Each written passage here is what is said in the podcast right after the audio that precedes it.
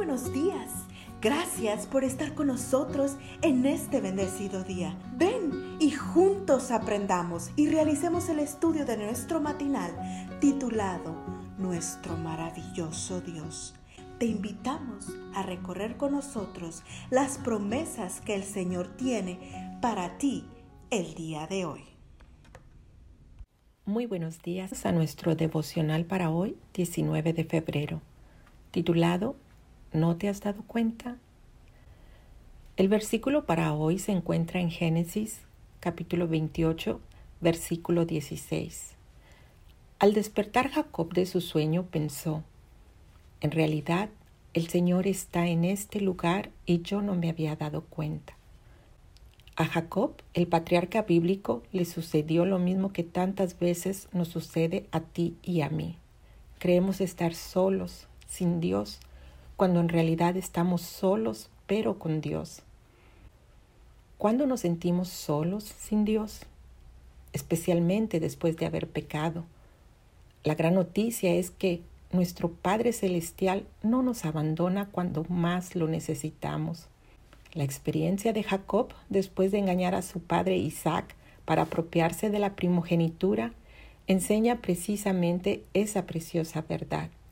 Conocemos los detalles de la historia. Después de engañar a su padre y a su hermano, Jacob debió huir a Harán para salvar su vida. Según el libro Patriarcas y Profetas, durante su viaje Jacob se sentía tan atribulado por su vergonzosa conducta que incluso temía haber sido desechado por el Dios de sus padres. Capítulo 17, página 164. Una noche, mientras dormía, Jacob soñó con una escalera que con un extremo tocaba la tierra y con el otro el cielo. Además escuchó la voz de Dios que le dijo, Yo soy el Señor, el Dios de tu abuelo Abraham y de tu padre Isaac. A ti y a tu descendencia les daré la tierra sobre la que estás acostado. Yo estoy contigo. Te protegeré por donde quiera que vayas. Génesis capítulo 28 versículos 13 y 15. Grande tiene que haber sido la sorpresa de Jacob por haber pecado. Él creía que el cielo estaba muy lejos de él, pero en el sueño Dios le reveló que estaba muy cerca, tan cerca que Jacob dijo, el Señor está en este lugar y yo no me había dado cuenta. Versículo 16. ¿Había estado Jacob solo mientras huía? Es decir, solo sin Dios. Nunca estuvo solo. A pesar de su pecado, Dios no lo había abandonado. ¿Por qué no nos abandona Dios ni siquiera cuando hemos pecado? Porque el Salvador nunca abandona un alma por la cual murió, a menos que sus seguidores escojan abandonarle. Él los sostendrá siempre.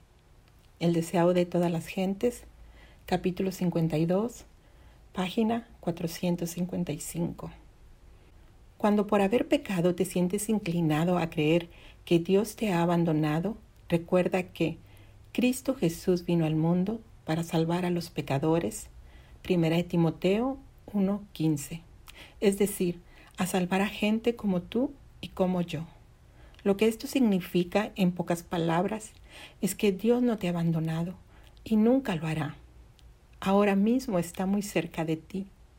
¿No te has dado cuenta? Oremos.